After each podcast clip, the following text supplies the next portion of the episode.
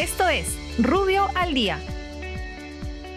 Buenos días, soy Raúl Campana, abogado del estudio Rubio Leguiat Norman. Estas son las normas relevantes de hoy viernes 6 de agosto del 2021. Congreso. El Congreso de la República, por insistencia, promulga la ley que uniformiza en 50 años la edad para acceder voluntariamente a la jubilación anticipada en el sistema privado de pensiones siempre que el afiliado obtenga una pensión igual o superior al 40% del promedio de las remuneraciones percibidas y rentas declaradas durante los últimos 120 meses, debidamente actualizadas y deduciendo las gratificaciones. La Superintendencia de Banca y Seguros aprobará el correspondiente procedimiento operativo en el plazo no mayor de 30 días calendario. Del mismo modo, promulga la ley que declara de interés nacional el otorgamiento de una pensión mensual y vitalicia a los bomberos voluntarios del Perú que hayan cumplido por lo menos 65 años de edad, cuenten con 20 años de servicios ininterrumpidos como bomberos voluntarios y no se encuentren afiliados o cotizando a ningún sistema de pensiones creado o por crearse.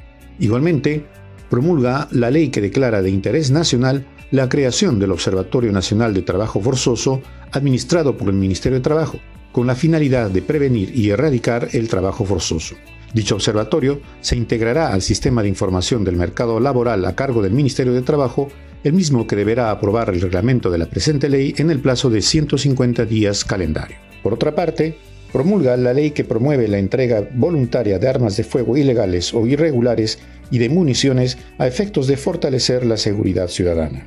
Las personas que se acojan a la presente ley no serán pasibles de responsabilidad penal por la posesión ilegal del arma de fuego y quedará desvinculado con los delitos de fabricación, almacenamiento, suministro, comercialización y similares descritos en el artículo 279G del Código Penal.